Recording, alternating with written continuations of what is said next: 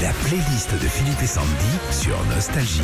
Oui Philippe, on l'a appris euh, hier, c'est la québécoise Lazara qui va nous représenter, qui va représenter la France au prochain Eurovision.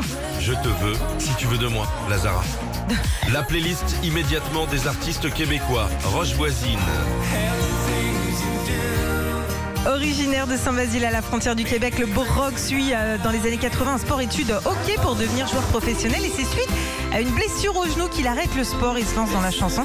Il chantera pour la toute première fois devant 50 000 personnes avant de Ah ouais. sortir Hélène en 89. Alors parmi les playlists euh, des artistes québécois, il y a Diane Tell évidemment.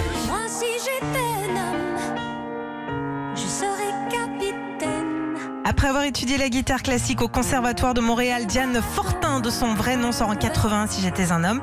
Ce sera le démarrage de sa carrière francophone avec notamment un rôle dans la comédie musicale de Luc Plamondon et Michel Berger, La légende de Jimmy.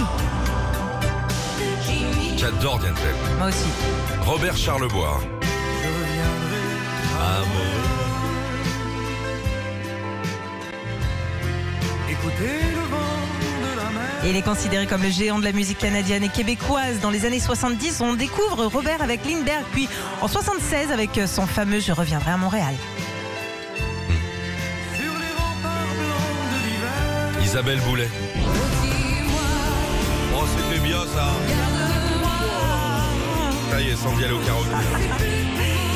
C'est en faisant d'abord du doublage de série qu'Isabelle Boulet se fait repérer. Ensuite, c'est Luc Plamondon qui lui donnera sa chance en jouant dans la reprise de Starmania en 93.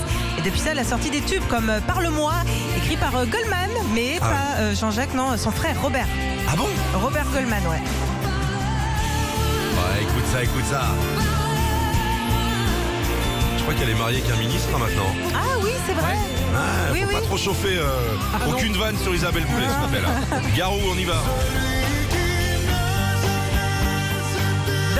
80, c'est en jouant solo dans les pianos Barou avec son groupe euh, The Untouchables que Garou se fait repérer par Luc Plamondon et lui propose le rôle de Quasimodo dans la comédie musicale Notre-Dame de Paris. La suite, bah, on la connaît, Garou est devenu l'un des chanteurs francophones les plus populaires dans le monde. Et puis il Céline également, évidemment, on pouvait pas passer à côté.